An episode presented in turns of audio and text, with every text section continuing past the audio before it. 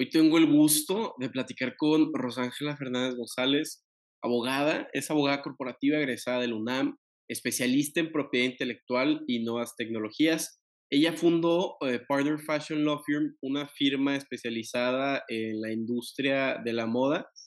Rosángela, muchísimas gracias por estar aquí con nosotros, ¿no? No, hombre, gracias a ustedes por la invitación. Yo encantada. Oye, y me iba a tardar muchísimo este, con tu introducción porque tienes, tienes muchísimas que especialidad en propiedad, en propiedad industrial, intelectual y nuevas tecnologías. Tienes un diplomado en Derecho Empresarial, una maestría en Negocios y Derecho de Telecomunicaciones, Internet y Audiovisuales por la Universidad Europea de Madrid. Y ahora que estás muy, muy preparada en, todos estos temas, ¿no? Sí, así es. La verdad es que es mi fuerte, o sea, como todo el tema de propiedad intelectual, nuevas tecnologías y bueno, derecho empresarial, que pues es el corporativo que conecta perfecto con todo lo de la industria de la moda. Ahora, platícanos, ¿qué, qué es Fashion? Ya para que la gente que nos esté escuchando, eh, que también somos muchos hombres, entonces, este, que, que entiendan bien qué, de qué se trata esto, ¿no? No, y qué padre, porque casi siempre, o sea, supongo que e, el público al que vas dirigido también te escuchan más hombres, no sé el porcentaje, pero la verdad que es raro porque los hombres como que no están, o como que no se quieren involucrar tanto solamente por pensar que se trata de un tema femenino. O sea, como que siento que todavía está ese estigma, pero pues nada, es derecho, o sea, es derecho tal cual lo conocemos, solamente que va enfocado a una, a una industria pero a ver, ojo, aquí no, no pensemos que es como, eh, ah, pues reúno em, ramas del derecho y las aplico. O sea, no. Digo, sucede, pero en realidad la especialización es conocer la industria a fondo. Sea, conocer las negociaciones típicas de la misma, conocer el porqué del desarrollo de la, la industria de la moda en México sucedió de esa manera, cómo es que son las relaciones y entonces sí aplicar el conocimiento jurídico a la industria de la moda. Pero sí tiene que haber ese conocimiento profundo de la industria, porque si no queremos llegar como abogados y bueno, yo hago, toma instrumentos y tal, podemos llegar a, fracturar relaciones porque la industria de la moda tiene características, va a empezar, nació siendo informal, ¿no? Y luego tiene otras características como muy puntuales que si no sabemos cómo, cómo negociar dentro de la, de la industria, bueno, pues pudieran existir eh, más que soluciones, eh, más controversias. Ok, dame temas eh, de, de, negociación para que me quede más claro, tipo entre proveedores o entre la industria y el creativo. Pues es que realmente de todo, o sea, cualquier negociación, yo lo que siempre les digo es que la propiedad intelectual es un eje rector pero no es que sea un eje rector y entonces por eso sea un 80% propiedad intelectual, o sea, el fashion law un 80% propiedad intelectual y un 20% otras materias. No, lo que pasa es que es un eje rector porque está presente en todas las negociaciones de la industria. Y por ser como ese eje rector, porque son bienes intangibles o em, de creatividad, eh, de actividad inventiva, si no están bien protegidos, toda la negociación se te cae. Entonces empieza por ahí, ¿no? Empieza, o sea, porque esos bienes estén súper protegidos, eh, blindados, y entonces sí las negociaciones tengan, o sea, que prosperen, pues. Pero las negociaciones, la verdad es que puede ser desde un diseñador em, con una revista o con una empresa, o, hasta colaboraciones entre diseñadores, o ya con grandes eh, grupos empresariales de la industria de la moda. Además son contratos, ¿sabes? Como todos son atípicos. O sea, como que no, no es como que los vamos a encontrar en la ley y es como, ah, ya, ya sé perfecto cómo. O sea, la mayoría de, de las negociaciones son muy de ellos, ¿no? Porque ya conocen cómo funciona, porque así la quieren. Además, por el dinamismo mismo del, de la industria, es que las negociaciones no pueden estar, eh, no pueden ser típicas, o sea, tal cual las conocemos en los códigos. Claro, entonces, ¿qué, qué le dices a, a, la gente cuando están debatiendo sus temas que te dicen que el fashion law no es una especialidad, sino un conjunto de ramas preponderantemente que derecho intelectual, este, derecho laboral? ¿Qué les dices tú para, para hacer tu caso de que, oye, no? O sea, el fashion law sí es una tendencia a la que estamos yendo y si tú te especializas en estas áreas, este, propiedad industrial, intelectual y laboral, no la vas a hacer cuando toques estas negociaciones en la industria de la moda. La frase como correcta sería que el fashion law no es un estudio del derecho, es un estudio de la industria. O sea, todavía los abogados tienen esa creencia como por decir, es mi área, me toca, entonces yo decido dónde cabe, ¿no? Entonces lo quieren meter como si fuera un estudio del derecho. Entonces, eso, entonces le llaman como es una rama del derecho, no, no es una rama del derecho. por definición no nos cabe, ¿no? En en la definición de rama del derecho, no, no es una rama del derecho. O sea, imposible. Utiliza ramas del derecho, sí, pero a ver, eso lo utilizaría cualquiera. Pero entendamos que una cosa es separar el derecho por materias y otra por industrias. O sea, cuando lo haces por industrias es porque tu foco está en, en, en, los usuarios de servicios legales, no en tu estudio, en cómo lo vas a, a, dividir para que sea más entendible. No, o sea, deja de ser un estudio del derecho y se, se vuelve un estudio completamente de la industria. Claro, ahora también este, y, lo habías platicado creo que en, en, un podcast anterior, e, el mexicano batalla mucho en ver a la moda como una industria y no lo ve más como una artesanía. Por. ¿Por qué? Porque sabiendo que, a ver, este, empecé a ver qué, onda, qué tal con, con la industria de, de, la moda. Y somos el cuarto mayor proveedor de textiles y prendas de vestir a Estados Unidos el noveno proveedor más grande del mundo de artículos de cuero y zapatos, el tercer mayor fabricante de joyería plata en el mundo. ¿Por qué no estamos tomando tan en serio como debe de ser y por qué no hay tantos o suficientes abogados con esta especialidad en la industria de la moda? Si nosotros tenemos que exportar, eh, si vas a León y es mayormente botas, cuero, ¿por qué no lo estamos viendo así? Tal cual, ¿no? O sea, como tan profesional. Es que creo que esto es un tema histórico, por eso es que siempre, pues a mis alumnos, pues hay una clase específica o un módulo dedicado a la historia de la industria de la moda. Entonces, vemos cómo sucede, eh, porque para empezar, México era un país textilero, ¿no? No era tanto que lo vieran como industria de la moda, o sea, era solamente textilero que maquilaba y ya está, pero hasta ahí. Y que se traía tendencias y las copiaba, bueno, pero no había realmente esa actividad inventiva que es característica de la industria de la moda además de que nuestra ley eh, de derechos de autor tiene la concepción francesa de derecho de autor, ¿no? Que es mucho, le doy la importancia al autor, sobre el autor recae todo lo que tenga que ver con su obra, diferente a lo que sucede en Estados Unidos, ¿no? Que es esta concepción más de industria, donde permite que los derechos circulen y entonces eh, le reconoce el derecho de autor a la obra en sí. Entonces, esto le da mucho mayor eh, flexibilidad para que la obra pueda circular, para que no se quede y no sea una persona la que decida, porque muchas veces los autores es por amor que dicen, no, es que no quiero que esto circule, a ver, pero vamos a ponerlos en, en el lugar que corresponde. Esto es una industria, la industria multiplica, la industria quiere crecer. O sea, el derecho de autor se va a ver diluido. Entonces sí hay que, hay que cambiar esa, esa concepción, porque aparte con la entrada del TEMEC es lo que se hizo. O sea, estamos cambiando esa concepción de arte o esa concepción francesa de derecho de autor a verlo realmente como una industria, una industria que genere y que pueda crecer.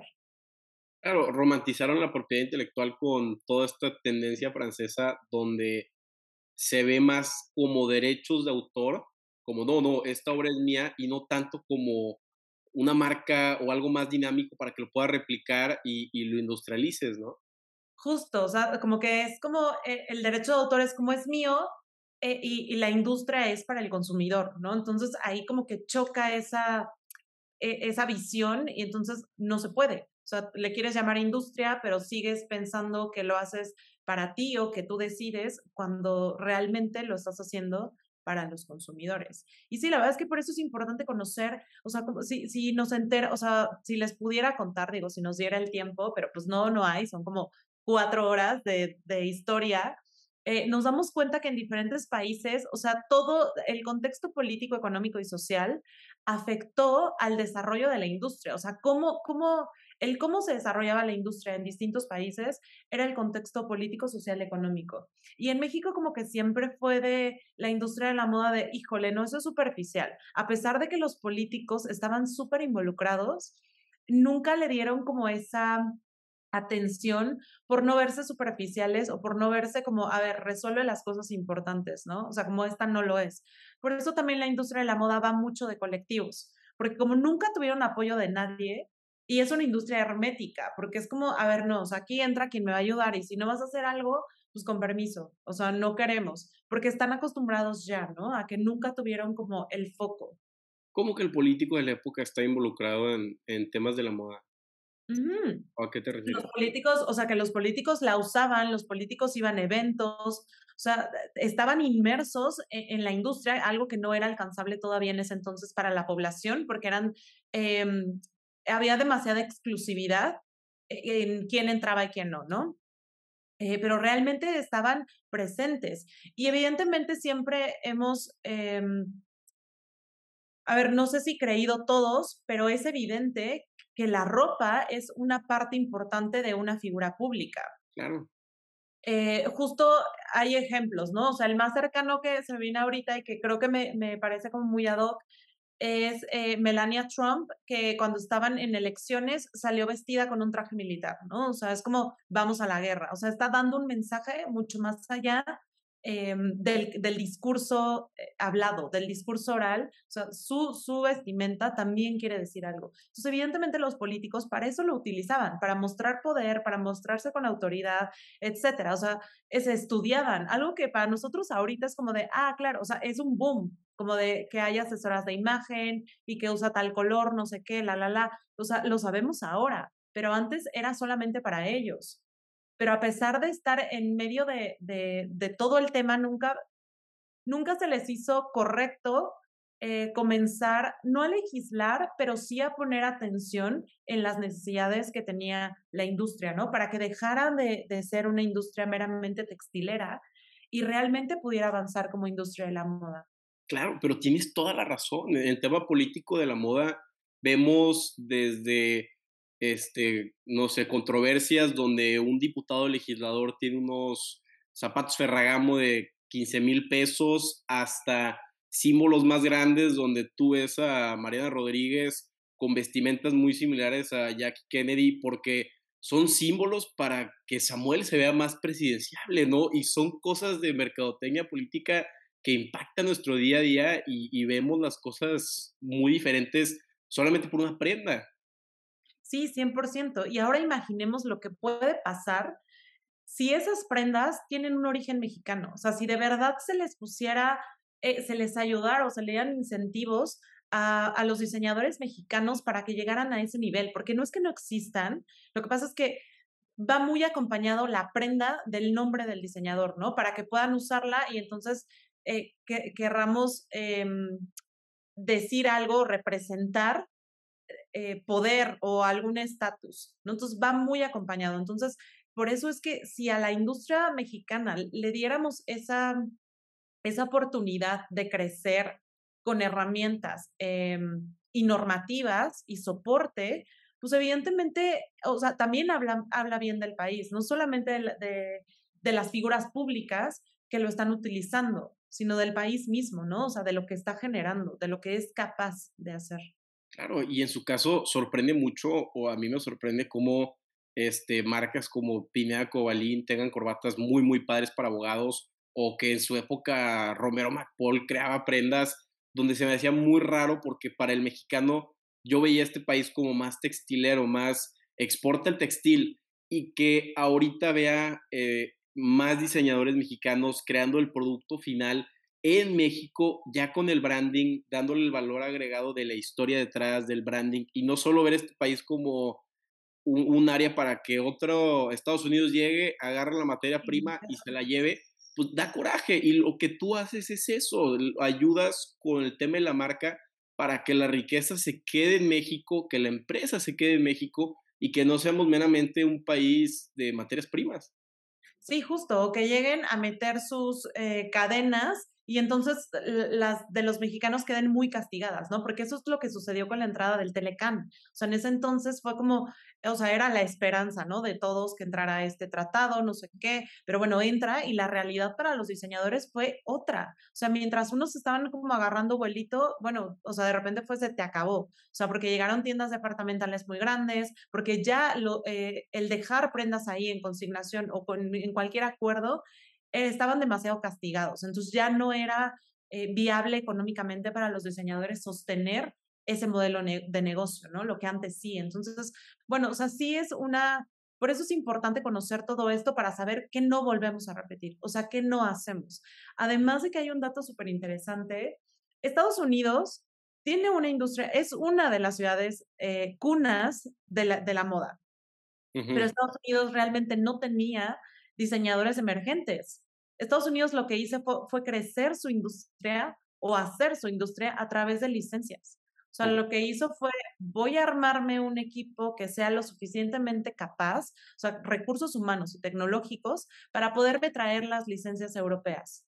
Y eso fue lo que hizo, fue como, a ver, tú ya sé que te llegas a vender ropa, pero ¿qué te parece si hacemos lentes, si hacemos relojes, si hacemos tal? Entonces, eran accesorios que iban eh, creando fidelidad en los consumidores y entonces haciendo que la marca se volviera aún más eh, aspiracional, ¿no? Porque entonces ya tener los lentes, después quiero eh, los zapatos, después quiero el arete, después quiero la ropa, ¿no? Entonces iban empezando, iba, iba siendo escalable el negocio. Y entonces así fue como Estados Unidos realmente tiene o es, es una cuna de la moda por licencias, ni siquiera por diseñadores emergentes. Déjame ver si entendí. Este, Estados Unidos en la época, pues todo era, hay comprar de, de Francia, de Italia, ¿no? Como que la mentalidad aspiracional de, no, no, no, consume más europeo.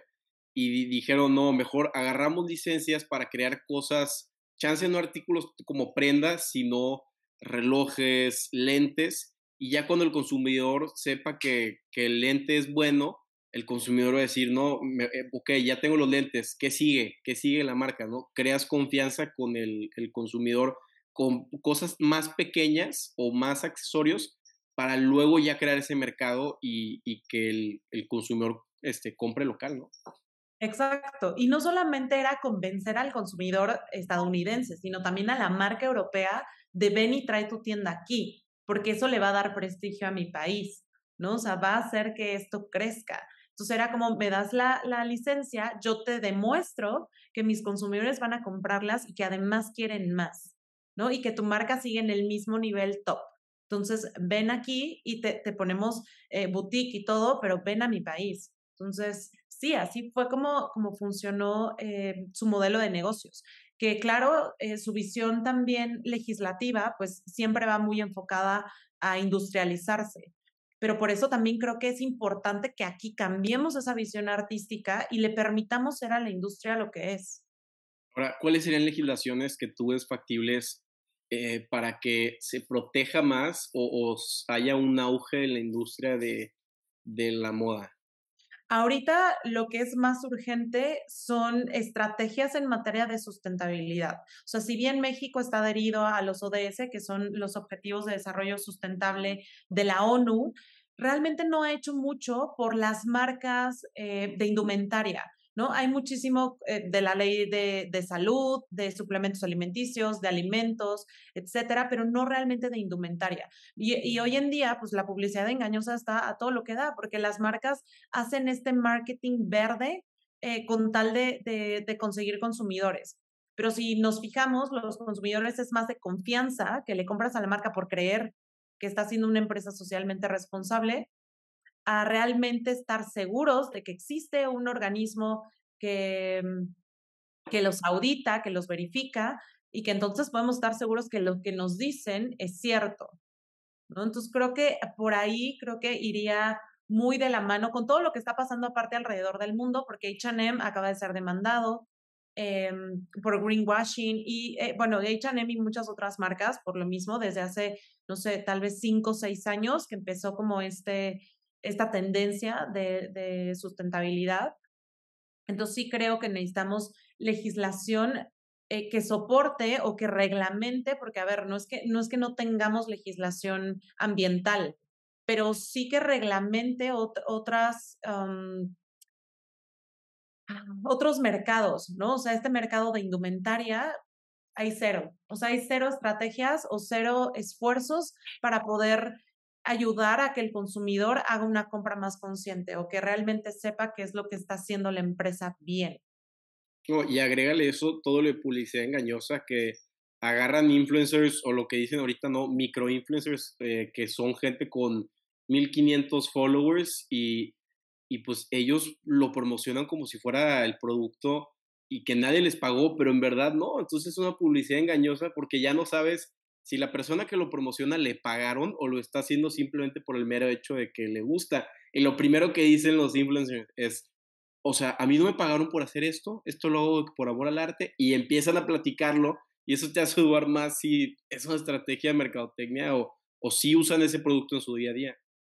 Sí, claro. Además, justo ayer estaba dando la clase de influencers y, y sí, o sea, es donde más preocupa eh, la publicidad engañosa, ¿no? O encubierta. O sea, que nunca sabes si estás frente a un contenido publicitario o no. Y ahorita que hablaste de los microinfluencers, realmente son ellos en los que más hay que poner foco porque como son nuevos, son más espontáneos, todavía no estás acostumbrado a que hagan publicidad, entonces el consumidor eh, cree que está frente a una opinión genuina, no pagada, ¿no? O sea, que es realmente la opinión del influencer porque ese es su estilo de vida. O sea, al ser tan pequeños no tenemos ni la más mínima idea de que está creando publicidad. Ya cuando empiezan a crecer es más evidente, como que ya eh, los mismos consumidores, eh, como que decimos, híjole, no, yo creo que aquí le pagaron, eh, este sí es porque se ve, o sea, se nota cuando están como mostrando el producto, etcétera. Entonces, creo que, o sea, sí también en España acaba de salir un reglamento para influencers, que no sé, hace tres semanas tal vez.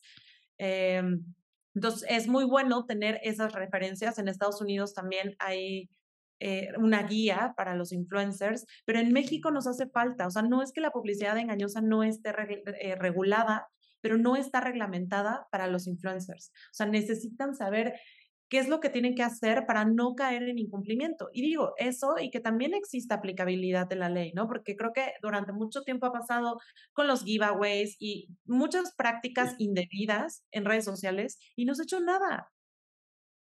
Sí, 100%. Ahora, ¿por qué vemos este cambio de promoción de celebridades a influencers? ¿Qué, ¿Qué hubo para que ya no me llame la atención si un Brad Pitt compra la, loción y sí que Juanito la compre? ¿Por qué hubo un cambio tan, tan drástico?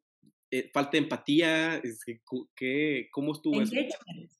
O sea, 100% engagement. O sea, al ver como justo este fenómeno que empezaron como a surgir los influencers y que o sea, platicando casual te decían, ay, mira, y esto es increíble y me encanta, la, la, ve cómpralo, conecta mucho más con el consumidor. Entonces, por eso, esa fue la razón de que dijeran, vamos a migrar de celebrities a, a, influencers.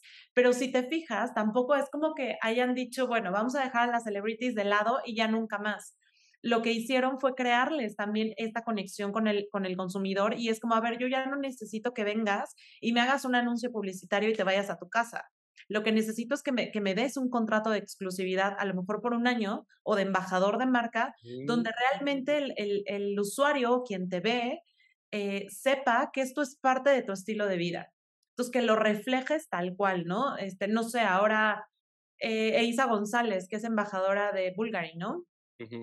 Eh, pues, realmente se lo dan como para que tú la veas en todos los eventos con la marca, eh, en sus fotos, o sea, que, que forme parte de su estilo de vida para que te convenza eh, el querer usarlo, porque ya si nada más la sacan en un videoclip, pues tú dices, ah, cool, pero no sé, ¿no? O sea, como que no crea esa conexión.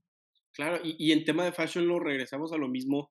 Llega un, un influencer contigo y te dice, oye, me estoy metiendo a la industria de la moda, de no sé qué, cómo empiezo a negociar, tú le vas a empezar a decir, a ver, busca contratos de exclusividad, esto, esto, esto, y ya más que propiedad industrial o, que derecho laboral, empiezas a, usar estrategias que se han aplicado antes para que este influencer le vaya muy bien, ¿no? Y, esa es la, la, base, conocer, o sea, aparte, siento de tu diplomado o de los cursos de Fashion Law, más que lo que ya se sabe de, de Limpi o lo que sea, es cómo funciona la industria y cómo usar las reglas que ellos tienen a tu favor.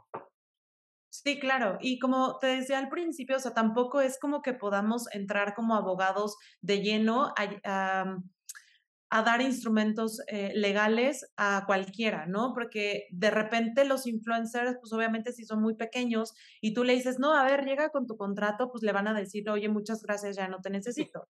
Eh, pues claro, sí, 100%. O sea, la empresa lo que no quiere es perder. Entonces, es como ir, eh, em, contacto y decir, a ver, esta empresa sí te va a aceptar un contrato y si no te acepta un contrato, vamos a hacerlo a lo mejor vía mail, un, mail que tenga cadena de certificación. Eh, no sé, o sea, como ingeniarnos ahí también cómo vamos a proteger sobre todo el pago y los derechos de imagen de la persona, ¿no? O sea, protegiendo eso, que es lo más importante, ya las negociaciones que vienen adheridas son mucho más sencillas de manejar eh, a que si se trata de un pago o de una explotación donde a lo mejor no te dije ni en qué medios, nomás te cedí la imagen por 20 pesos y tú ya la hiciste, o sea, la regaste por 300 medios posibles, ¿no? Entonces, ahí es, es lo más importante a proteger y eso, fijarnos en qué momento está el influencer, quién es la empresa que, que lo contrató, si el influencer tiene agencia, si no, si es en grupo, porque bueno, hay muchísimos modelos de negocio con los influencers. Los que vienen en grupo sobre todo son como influencers más pequeños, no de seguidores, sino de generación, eh, que, que, se usa más como que estén en, en grupitos.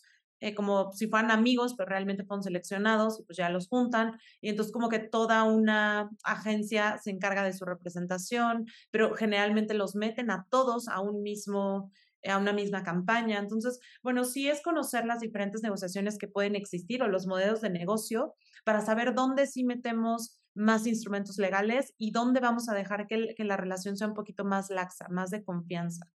Claro, porque me imagino que la industria de la moda, como tú dices, ha sido muy informal y de repente meterle un contrato se prenden focos rojos de ¿qué es esto? No, los espantamos, o sea, imposible. Claro, ah, y también este, los influencers en juntos son como que los nuevos boy bands, ¿o qué? De, a ver, tú cinco personas, júntense y, y en todas las revistas y en todo esto, ¿no? Sí, justo. O por ejemplo los ponen a hacer TikToks también eh, a todos juntos, o si es una campaña, como que todos están, o sea, los pueden mandar hasta de viaje juntos y entonces allá tienen que hacer como dinámicas como entre en parejas o así, pero bueno, tú te das cuenta que todos están viviendo el mismo viaje. Claro, también en temas de, modelaje, yo tengo varios amigos y amigas este, en ese mundo y veo mucho que este, hay un auge de gente de Sudamérica, de argentinos, que van a la Ciudad de México y los ves en la Roma y, todos quieren ser modelos o de todos lados del mundo, llegan a México, entonces ahí también te, te preocupa, ¿no? ¿Qué vas a ver un, un argentino, una argentina sobre el tema de explotación laboral? Entonces, ahí es donde eh, marcas o, gente especializada en, la moda como tú los asesora, porque es bien fácil que con la necesidad económica que tienen, que, que tienden a abusar de ellos. Entonces yo nada más veo, veo eso y, y se me prende un foco porque quién sabe quién los contrate. Es bien fácil que abusen de ese tipo de personas y, y qué padre que tú este, tengas esa especialidad y, y que lo veas de primera mano, ¿no? Sí, 100%. Y sabes qué, ahorita que hablaste de modelos, hay una subespecialización de Fashion Law que se llama Fashion Modeling, o sea, que es exclusiva para ver el tema de modelaje, ¿no? Y son modelos no solamente de pasarela, sino también eh, modelos para comerciales, como para más uso comercial, ¿sí? Em, y la verdad que está cañón, está cañón desde, desde cómo entran, o sea, que Ah, debe haber un porcentaje que se cumpla, otro que no. Bueno, han encontrado la manera de cómo contratarlos, contratan a muchísimos eh, modelos de, de fuera, o sea, extranjeros, y los traen aquí, pero muchos regresan a sus países sin pago.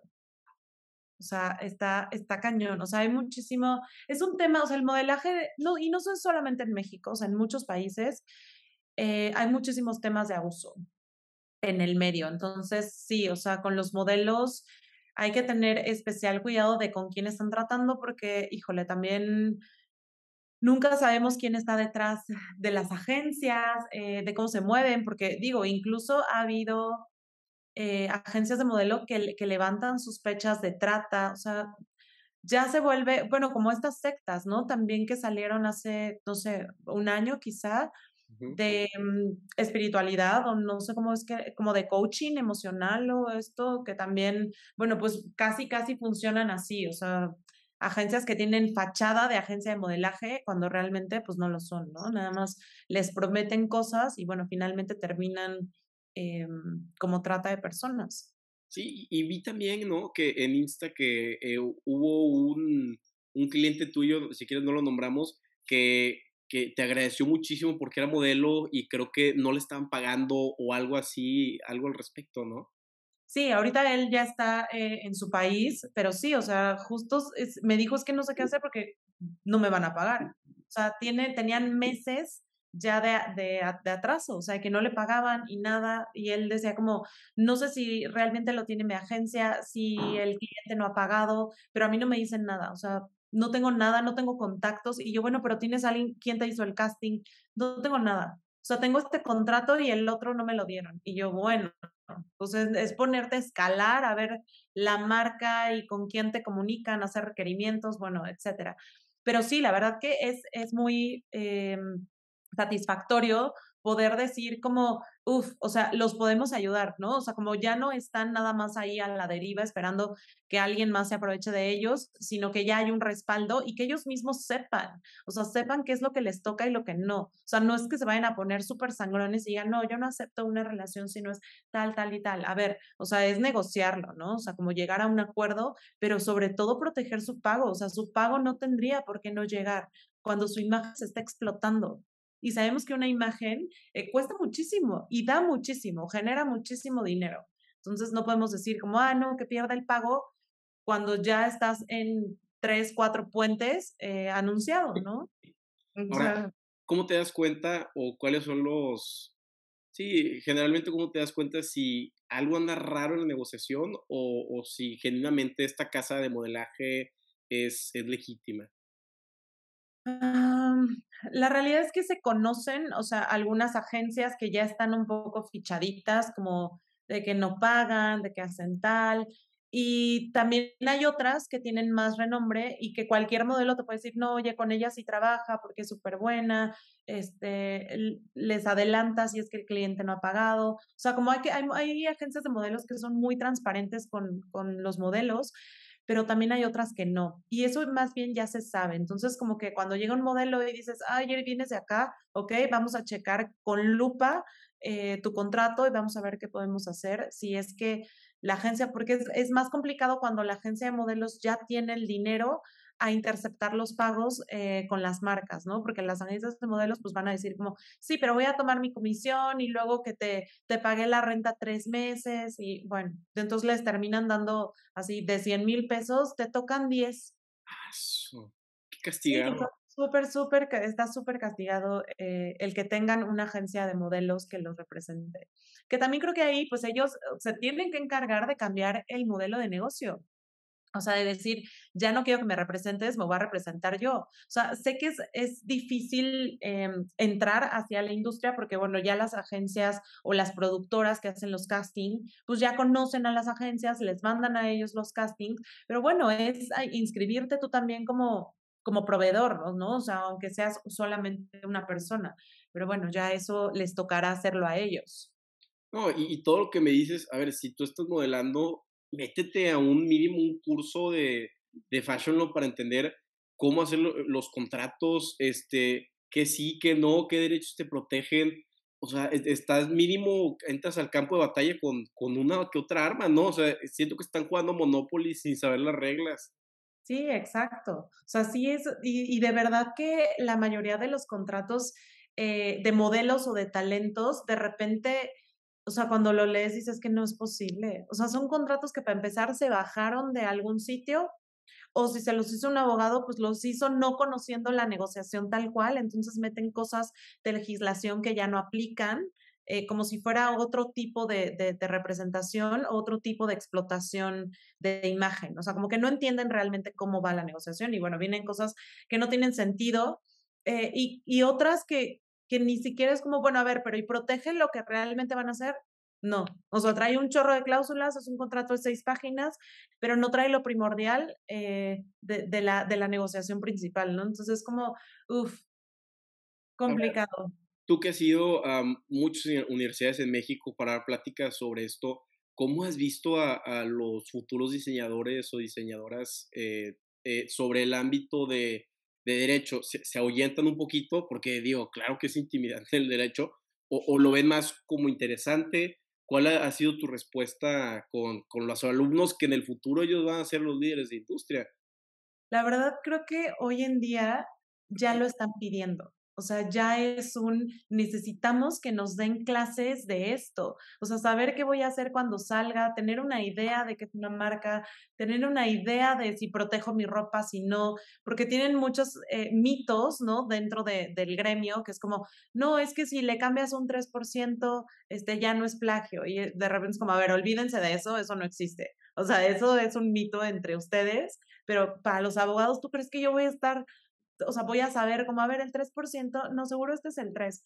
Pues claro que no, o sea, es, o eso no es. Pero bueno, entonces, eh, creo que más ahorita ya es una necesidad para ellos eh, el que tengan este tipo de, conocimiento eh, jurídico, pues para tener una base, porque aparte pensemos que todo nuestro modelo eh, de, de, de, venta, o sea, de, como personas, ya no es me voy a ir a vender a una empresa para que me contraten, sino es me voy a vender directamente a los consumidores para que conozcan la marca que cree, ¿no? Entonces ya no, ya es más emprendimiento que contratación con empresas. Entonces, precisamente por eso, pues si estás mejor empapado de un tema eh, legal, que recordemos que el tema legal es el sustento de las relaciones comerciales. Entonces, en el momento que quieres salir al mercado, necesitas un sustento legal. O sea, no hay de otra. Entonces, creo que sí es bastante importante em, que los escuchen, o sea, que, que sepan que, las personas que están involucradas en la industria de la moda quieren eh, saber de estos temas, ¿no? Claro, y también es que padre que en un, eh, un mundo de abogados donde muchas cosas son lo mismo o no hay mucha actualización, ver, verte a ti que, que estás siendo punto de lanza en una innovación y, y emociona, a mí me emociona saber que, pues sí, estudiar derecho tiene que ser muy tedioso y de repente sí está de flojera, pero el saber que le puedes dar un twist encontrando, no sé, tu base de derecho con algo que te apasiona como la moda, puedes crear cosas bien, bien padres o, volverte un especialista en, en industria. Entonces, me encanta eso y, me encanta que, lo estés haciendo y que lo que tú hagas esté actualizando el derecho en México para, pues, eh, no sé, eh, cubrir las necesidades que necesitamos. No, y la neta creo que ya nos tocaba, o sea, al gremio legal ya le tocaba una actualización, o sea, no es posible que sigamos viendo el estudio del derecho como siempre, ¿no? O sea, como poniendo solamente el foco de abogados para abogados. Caray, pues si el contrato no lo va a leer otro abogado, no es para que te califiquen, no es para que las personas que están haciendo esa negociación se entiendan. Entonces, como que también ese exceso de formalidad. Eh, hay muchas cosas de las que creo que el gremio legal tiene que ir siendo un poco más flexible y no tan cuadrado. Y esta especialización, la realidad es que rompe con todo el esquema, porque incluso en, en alguna edición de un diplomado que di, creo que fue la primera, alguien me dijo, ¿cómo es que esperaba algo más profesional? Y yo, ¿pero qué es algo más profesional? Explícamelo, como feedback. Me dijo, no, pues es que a lo mejor la terminología o el cómo, eh, cómo expresar, y yo, es que no. O sea, de esa manera, la industria no va a querer que te le acerques. O sea, eh, y es eso, ¿no? Entender que vamos dirigiéndonos a una industria, no es, no es al gremio, o sea, no me va a parar enfrente de 300 abogados a ver si, si les gusta cómo, como les expliqué, o sea, entendamos que estamos al servicio de una industria y es la industria de la moda, que también como abogados, o sea, abogado mercantil, familiar o lo que quieras, también tendrías que tener esa visión de estar al servicio de tu cliente, de tu usuario. Pero nos enseñan mucho como es que entre más terminología, entre más eh, leonino sea tu contrato, e-, eres mejor abogado, ¿no? Entonces, como que creo que sí hay que romper muchos em, estereotipos y creencias de la industria legal para poder realmente eh, ser abrazados también por, por los usuarios de servicios legales y que dejan de pensar como, ay, no, ahí viene el abogado y si le pregunto, este, qué horror, me va a cobrar por cada pregunta. O no digo, porque es culpa también del gremio el que se haya creado toda esta este estigma alrededor de la figura de abogado, ¿no? De que a lo mejor son súper careros, este, que nunca contestan nada, que no quieren dar información, eh, que todo te lo dicen en terminología y tú no entiendes nada. O sea, este tipo de cosas. Y más, o sea, por ejemplo, yo siempre algo que, que siempre les digo a mis alumnos es como cuando tú tienes un cliente que te está llame y llame y llame, es tu culpa. Tú no has sabido explicarle lo que él necesita saber para tener certeza de cómo va su asunto y poder decir, claro, tienes razón, te marco en dos meses. Pero si tú le dices mil términos que él ni conoce y le explicas un procedimiento que tampoco le importa, pues entonces va a estar al rato como, oye, ¿y qué, pasó? Ya está. Es tu culpa. O sea, no es culpa del usuario. Claro, es la típica broma que llega alguien y te dice, oye, ¿qué pasa si esto? El abogado siempre contesta con depende. O, o te encanta usar palabras como, a ver, sui generis y, y, dices tú, chances algo más de ego, ¿no? De, ja, sí soy abogado, me encanta. Pero de verdad eso está ayudando a tu cliente o, o, ese tipo de terminología en latín o como tú quieras está haciendo que puedas tener mejores negociaciones con tus proveedores, con gente en la industria.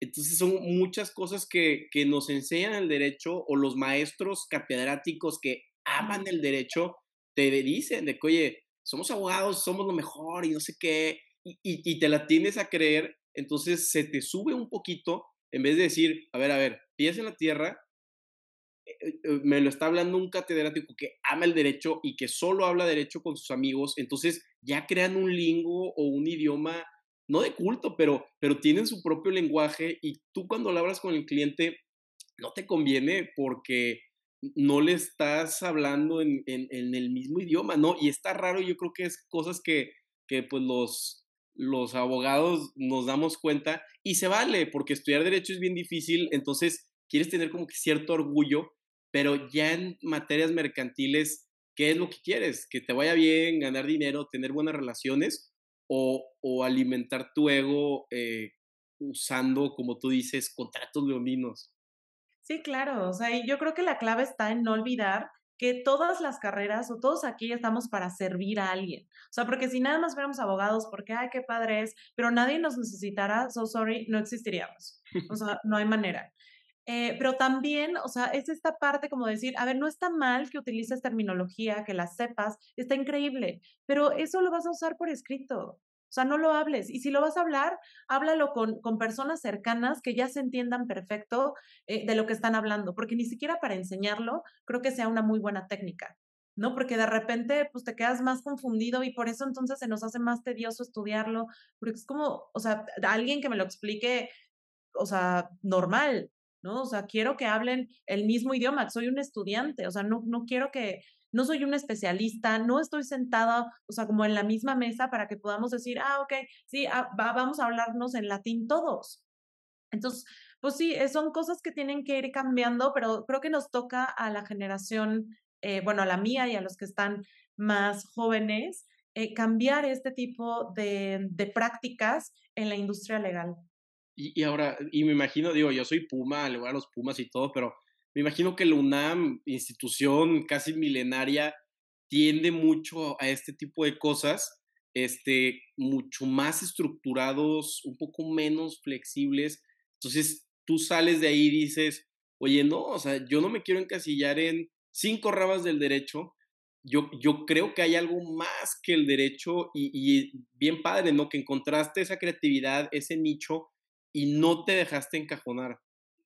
Sí, además de que la universidad, o sea, la UNAM, eh, como que enfoca mucho las materias o les da más peso a las materias que son más como de servicio social, pues, no sé, derecho civil, bueno, o sea, salen civilistas, o sea, miles, ¿no? O sea, y es porque es lo que hay lo que hay más, o sea, lo que puede servir más a la sociedad. Pero creo que también la UNAM necesita cambiar esa visión y decir, a ver, aquí necesitamos de todo.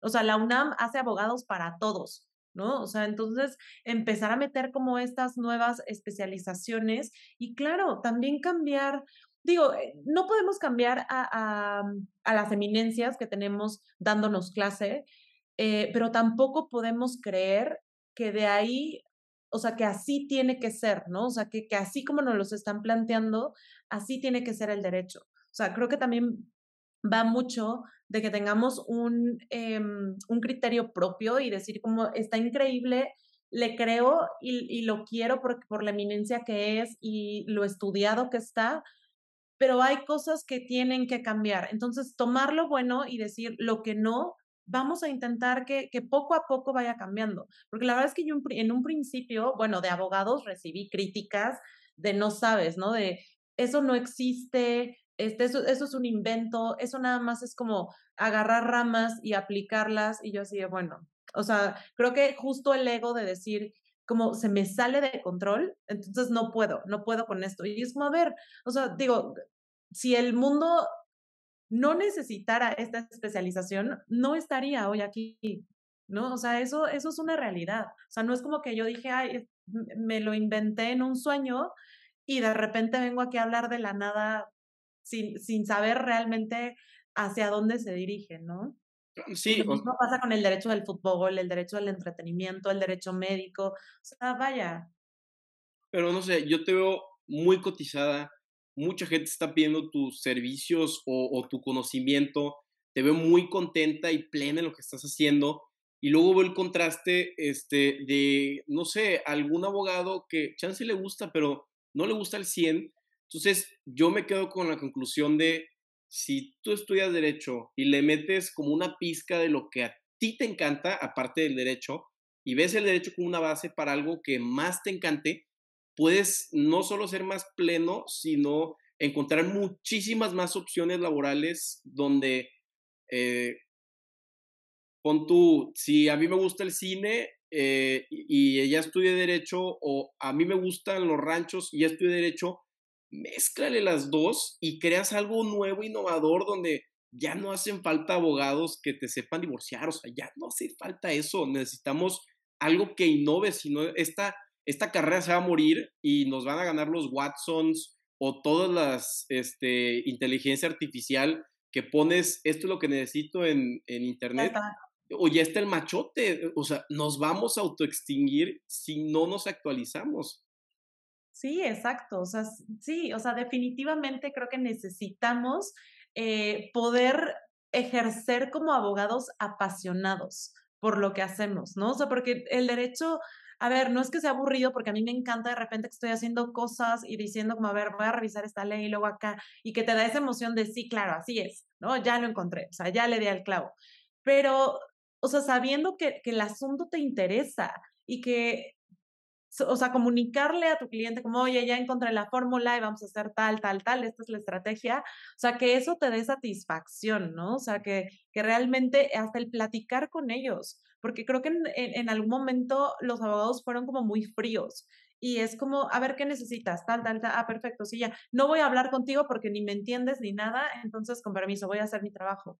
Y de repente nos damos cuenta que entre más habla el cliente y más nos cuenta de la negociación, te das una idea de lo que quieren. Porque muchas veces llegan y, ah, voy a negociar tal y tal. Sí, pero déjame estar sentado en la mesa de negociación, porque tú crees que lo que me estás diciendo es lo importante y hay cosas que se te pueden Pero si no, si no abrimos esa confianza con el cliente, la realidad es que nos volvemos un abogado que sabe redactar, pero no sabe negociar.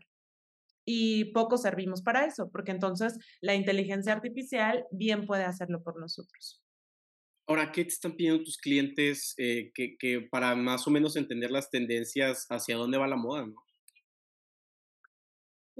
Pues mira, la realidad es que muchas cosas, o sea, lo más que utilizo con clientes es la negociación. O sea, no hay como, vamos a corregir contratos, sí, sí se corrigen, pero son más como para negociarlos. Es que no sé si, a ver, no es que no los contratos siempre van a estar mal porque hay muy pocas empresas, a menos que sean muy grandes, que realmente tienen contratos estructurados, pero aún así son por in-house, que no han hecho esa, ese esfuerzo por involucrarse en la negociación y creo que también las empresas no los han involucrado en las negociaciones, ¿no? Es como involucramos publicidad, involucramos a tal, está aquí el equipo, pero nunca llamamos al área legal para que esté aquí sentado. Entonces, digo, es, es culpa eh, de, de, las dos partes, ¿no?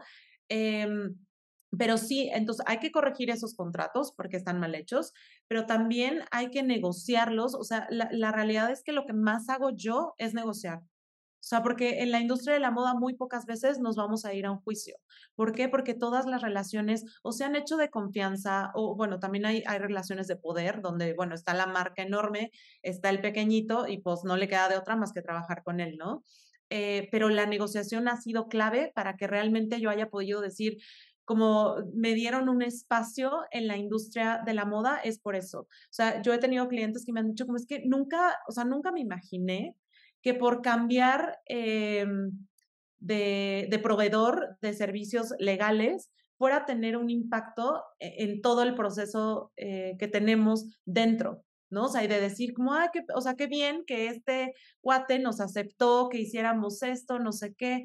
Y yo, pues es que realmente esa es, esa es la idea. O sea, que alguien que conoce lo que estás haciendo pueda sentarse y decir como, a ver, a ver, o sea, los dos están peleando por algo que no tienen ni idea o los dos quieren poner a fuerza sus condiciones, vamos a ver qué sucede si, si, si ponemos esto, si ponemos tal, no sé, pero es esa, o sea, la capacidad de poder sentarte a negociar con clientes de la industria. Claro, porque como ha, sido muy informal, se tienen y, no ha habido un sustento legal eh, cuando tú negocias en la moda, tiene que ser en base a saber que el otro personaje no te va a fregar. Entonces se, ponen todos como muy miedosos, ¿no? Porque no hay un eh, artículo que te pueda apoyar en caso de, o no hay un medio de conciliación. Entonces eso hace que cada quien quiera poner sus super cláusulas para protegerse y al, al final te quita tiempo, te quita energía y hace que te estés peleando en vez de que empiecen a meter la marca o que empiecen a ganar dinero, ¿no? Sí, claro. No, y de verdad que hay veces o sea, que si tú llegas a, decir como, bueno, es que los contratos son estos y que quiero que me los firmen, porque hay abogados que creen que eso es negociar, ¿no? Como este es mi contrato, este, y ya está. Dime si hay alguna aclaración. Y es como, pues sí, sí, va, o sea, que, casi le estás diciendo que no vas a cambiar nada, o sea, que, que, es como un contrato de adhesión, ¿no? A decirle como ya vamos a sentarnos y vamos a ver qué es lo que, qué es lo que esperamos de esta, de esta negociación, etcétera, no sé qué. Bueno, eh, o sea, esa es el, el, el, la esencia de poder realmente decir, vamos a negociar. O sea, no es que me voy a pelotear el contrato así de, a ver, te lo mando. Digo, existe ese peloteo, pero ya después de que hablaste eh, una negociación, de una expectativa de lo que se tiene de ese contrato, ¿no? O sea, ya después, bueno, ahí está el peloteo, dime, oye, aquí te faltó tal, porque quedamos en que, ok, o sea, pero no es 100% de esa manera, porque con una vez que hagas un buen contrato negociado, eso es tu contrato maestro que te va a servir para mil más. Claro, sí, porque ya hay como un precedente, ¿no? Donde si funcionó con este contrato, obviamente en el futuro también. Sí, exacto. O sea, como que a veces que creemos que es perder tiempo, pero con uno que le hagas, eh, va a tener ese contrato maestro para el proveedor. Vas a negociar el otro con el trabajador. Vas a negociar el otro con el, el que colabora. O sea, pero es un contrato a la vez. O sea, y ya después de eso las negociaciones van a fluir.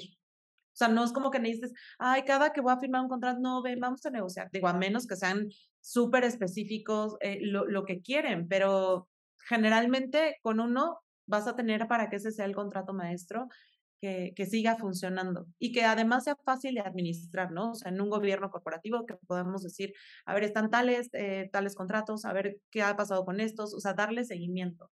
Claro, ahora, finalmente, yo veo que hay una división muy grande entre la persona que diseña y la industria que escala o, produce en más esos diseños.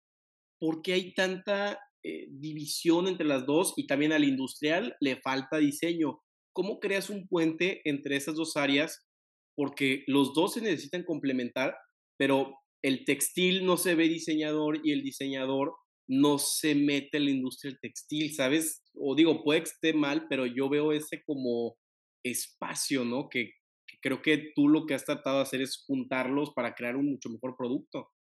Pero, por ejemplo, hablaríamos de fast fashion, o sea, de estas grandes empresas que, que, que pues tienen moda ahí como muy rápida, o más bien como de la maquila tal cual? Eh, más de, de la maquila, o sea, que, que un emprendedor mexicano quiera, eh, diseñador, quiera ya meterse o exportar su producto, eh, pero no veo que encuentren esa escalabilidad, ¿sabes? No, no tanto de industria de fast fashion, sino pues digo, si te... sí, de poder llegar a otros lugares. Claro, si Niman Marcus te pide 10 mil eh, mil productos, ¿cómo le va a hacer el egresado de, no sé, de centro que, que no sabe esos tipos de temas o cómo negocias con, con las maquilas, ¿no? Que muchas veces realmente no tienen como la capacidad para generar tanto, pero justo ahí entra un buen acuerdo con quien te está maquilando, ¿no? O con quien te va a ayudar a que esa producción pueda ser posible. Y a ver, si no puedes sacar las 20 mil piezas que te están pidiendo, pues le dices que se las vas a dar en, en partes, o sea, va a ser diferido.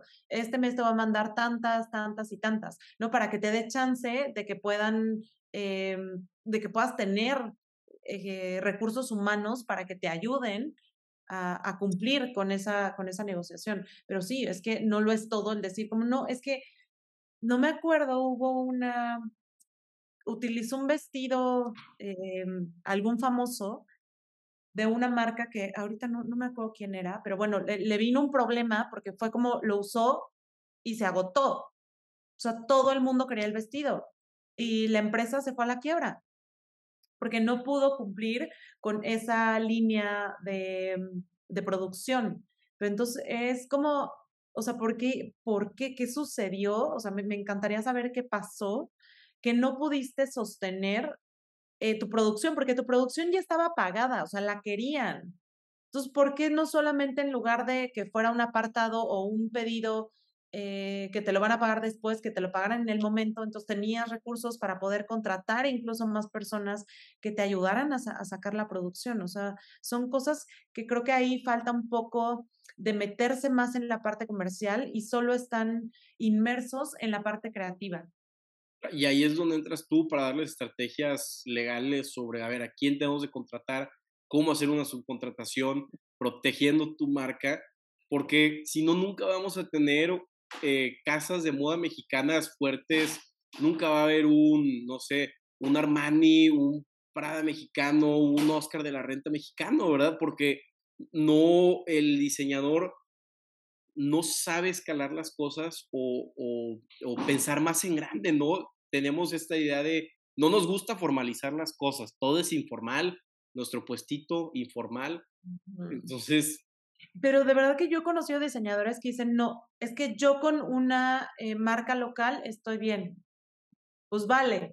O sea, como que dices, vale, pero híjole, o sea, neta, tu marca gusta tanto que ¿por qué quieres quedarte aquí? Pero bueno, decisión de ellos, está bien. Eh, pero también hay otros que tienen todas esas ganas de decir, lo hago, pero no tienen ni idea ni por dónde empezar, no hay un plan de negocio, no hay nada. Entonces, más que decirles cómo hacerlo, es hacer equipo con ellos, con su área comercial, ¿no? nosotros el área legal y decir, a ver, cuáles son los modelos de negocio que tienen pensado, este modelo de negocio sí, este no, porque mira, o sea, legalmente tiene estas implicaciones y creo que son un poquito más laxas las de este otro, que puede llegar, llevarte al mismo resultado, ¿no? entonces ahí más bien es trabajar en equipo con, con las áreas involucradas para que pueda salir adelante el proyecto. Claro, no, y yo la verdad quiero pensar y me encantaría que en un futuro puede ir al mall aquí en Monterrey o en la Ciudad de México voy a una tienda mexicana, me compro una camisa de vestir como esta, hecho en México y diga, qué buena calidad, qué padre que esté a mi alcance y, estoy sumamente contento con eso, eh, sin presión, ¿no? De comprar local sabiendo que no es muy bueno. Sí, exacto. Que en realidad podemos empezar desde ahora a decir, vamos a consumir más marcas locales, que no siempre es posible porque, bueno, de repente no tienen em, un showroom o a dónde ir a medírtelo, ¿no? Y a veces es como, sabes que si no me lo mido, pues como que no, o sea, ¿cómo hago el, o sea, si lo pido por internet y luego no me gusta y hay que regresarlo, pues bueno, eso como que ya al consumidor le cansa un poquito, o sea, es más fácil que tengan el showroom, voy, eh, o sea, me lo mido, me queda perfecto, me lo llevo. Em, pero creo que sí podríamos empezar a buscar más marcas locales, eh, pues para consumir mexicano, ¿sabes? Sobre todo para impulsar nuestra industria y saber que hay muy buenos diseñadores. O sea, a pesar de que podamos decir, es que, híjole, la calidad no siempre es tan, tan buena, que nos quitemos esa idea porque ya las marcas que tienen, o sea, ya el, el, diseño de autor, o sea, una marca de autor que viene de un diseñador, eh, tienen una calidad muy, muy distinta, o sea, es superior. De hecho, hay una marca de botas que ahorita me tiene fascinada, eh, que se llama Metalero Boots, que las hacen en, en, ay, en León. León. Y son artesanales, o sea, las hacen a mano. No hay uno que sea igual que otro. Neta, la calidad está increíble. O sea, y es ahí donde digo, como, ¿por qué pensar que México no tiene una calidad en mano de obra? Porque sí la hay, o sea, sí la hay. Solamente creo que es más como de comprometernos a buscar, ¿no? A buscar una marca que lo tenga. Porque sí, no podemos decir que todas, eso es una realidad. Pero lo mismo podemos decir de marcas extranjeras, que tampoco tienen la misma calidad y seguimos comprando. Que sí, que el precio es más económico, bueno, o sea, es ahí ponderar, pues, qué es lo que conviene más. Pero sí creo que también es un compromiso eh, personal el decir, vamos a empezar a buscar marcas locales eh, y ver cómo hacemos que el porcentaje de, nuestro consumo tenga un poquito más de mexicano, ¿no? Claro, oye, este, también Tecobas, otras botas muy buenas que las encuentras en todos Estados Unidos, en Texas, también están hechas en León. Entonces, es también creernos que un producto se puede quedar aquí en México y no tiene que exportarse. Ahora, finalmente, este, Rosángela, ¿qué le recomiendas a los abogados que no se sienten tan enamorados de su carrera y y quieren eh, mezclar sus dos pasiones como tú lo hiciste. Sí, justo, que busquen la manera de cómo entrar o cómo conecta, o sea, qué relación existe entre tu pasión y tu profesión. ¿no? O sea, ya teniendo las dos y sabiendo cuáles son, creo que es mucho más fácil de qué manera lo conectamos. Y a ver, es derecho. El derecho está en, o sea, todo lo que veamos que se vende, hay derecho detrás. O sea, si hay, hay parte comercial, hay parte legal. O sea que creo que es mucho más sencillo decir que es, o sea, si me gusta tal, ok, conéctalo con derecho porque hay un soporte, hay un soporte legal para eso que tú estás consumiendo, sí o sí. Entonces, es volverte especialista en lo que realmente te apasiona y buscar el mercado, porque a mí muchas veces me han preguntado como, pero ¿y dónde, eh, dónde empiezo a ejercer como abogada de la moda o como, ¿no? El conocimiento que ya adquirí. Eh, a ver, la moda está en casi todo lo que consumimos. Lo que pasa es que como abogados estamos muy acostumbrados o a buscar despacho em, y ya, ¿no? O sea, es como, eh, ¿a ¿qué vas a hacer? No, pues voy a trabajar en un despacho, en una notaría, en una dependencia. O sea, como que son nuestras opciones. Despacho, notaría, dependencia. Sí, es lo que vas a hacer como abogado. Aburridísimo. Empieza a decir, oye, busca marcas. O sea, la moda está en todos lados. O sea, ¿cuál te gusta? ve a ver si necesitan. Y si no, a ver, hay miles de marcas similares o que, que tienen, eh, que son competencia, que puedes ir a buscar dónde hay eh, cupo para ti, porque todas las empresas necesitan abogados in-house. Solamente que te vayas a una muy pequeña, probablemente le, le trabaje un despacho externo, eh, pero la mayoría va a tener abogados in-house, la mayoría, agencias, marcas, editoriales, o sea, hay de dónde, hay de dónde. Solamente es buscar. Y qué mejor un abogado con una especialidad ya en la industria, ¿no? Sí, claro, porque también recordemos que ahorita el fashion law está en etapa de formación, como lo van a estar muchísimas otras corrientes que entren después que esta, ¿no? O sea, estamos en etapa de formación y quien se suba ahorita, en el momento en que esto empiece a generar eh, ya una necesidad que ya la es, pero a ver, no es tan fuerte, pero el momento que la industria empieza a decir, yo solamente quiero trabajar con abogados que sepan de mi industria, eh, es cuando van a empezar a voltear así, ¿quién está? No, perfecto, yo. Mientras ya, ya sabes que ya empezaste a trabajar con una marca, que ya estás en una editorial, que ya estás aplicando ese conocimiento, que estás aprendiendo mucho más de, cómo funciona la industria y estás preparado para el momento en que eso, eso suceda, ¿no? Que es eh, eh, inevitable que, que vaya a suceder. Claro, y a ver, o sea, cierran las fronteras en Estados Unidos por el COVID, este, China ya no envía paquetes a México, tiende a que el mexicano diga, ok, tengo que crear productos de moda que compraba afuera, aquí mero, y, y ya aquí van a buscar primero para crear su marca, pues a, gente como tú que tiene esta especialidad, ¿no? En el fashion, ¿no? Sí, claro, o sea, realmente se va a volver una necesidad de la industria y sobre todo por el, el trato que se les da, o sea, por eso les digo que el fashion law no es tanto que aprendas cómo, cómo eh, ocupar las ramas del derecho. No, es cómo las aplicas a las o sea, a la industria con esas características, o sea, pero no no no hay que dejar como o perder de vista que es un estudio de la industria y no del derecho. Entonces, no es como, ah, voy a estudiar más derecho, no, vas a aprender cómo funciona la industria y entonces qué vas a hacer con tu conocimiento jurídico para que puedas hacer algo por ellos, ¿no? Totalmente de acuerdo, Rosángela. Pues otra vez, muchísimas gracias. No sé, me encantó esta, esta plática. Dinos eh, la, me, me, emociona más estudiar derecho, saber que, que, se pueden hacer las dos cosas y no encasillarte en una otra. Al que le guste el derecho solamente, qué padre, pero a, gente que quiere buscar un poco más allá o, innovar o tiene esta tendencia de emprendedor, qué padre que puedas mezclar el derecho con algo más. ¿Dónde te encontramos en, en redes sociales? La gente que quiera saber más o quiera conocer tus cursos, que se quiera subir a, a esta onda de, del Fashion Law? ¿Cómo te pueden contactar? Eh, bueno, antes que nada, muchísimas gracias. La verdad que me encanta que abran estos espacios para hablar de Fashion Law, porque creo que es algo que está eh, en medio de todo lo que va a suceder en muy poco tiempo. Entonces, es súper importante que, que, México empiece a hablar de Fashion Law, que los abogados nos empecemos a interesar por esta rama, porque la realidad es que la industria nos necesita. Eh, y me pueden encontrar eh, en Instagram, mi perfil personal es thefashionlawyer.mx y el de la firma es arroba fashionlawfirm. Que también hay página web, si la quieren buscar, está como Fashion. Em, hay TikTok, también tengo TikTok. En TikTok creo que estoy como Rosángela Fernández eh, y ya está. Perfecto. ¿Cursos que vas a dar próximamente o algo así? Sí, hacemos una última edición del diplomado de Fashion Law. Eh, empieza este 12 de octubre. Las inscripciones están abiertas. No tengo idea de cuándo las van a cerrar. Yo creo que cuando lleguemos al cupo, pero no falta mucho porque ya había como gente en espera. Así que si les interesa, corran a ver a mi Instagram toda la información para que se puedan inscribir. Perfecto. Rosángela Fernández, muchísimas gracias. Estamos a la orden y que te hagas un buen día. No, hombre, muchas gracias, Carlos. Bye. Bye.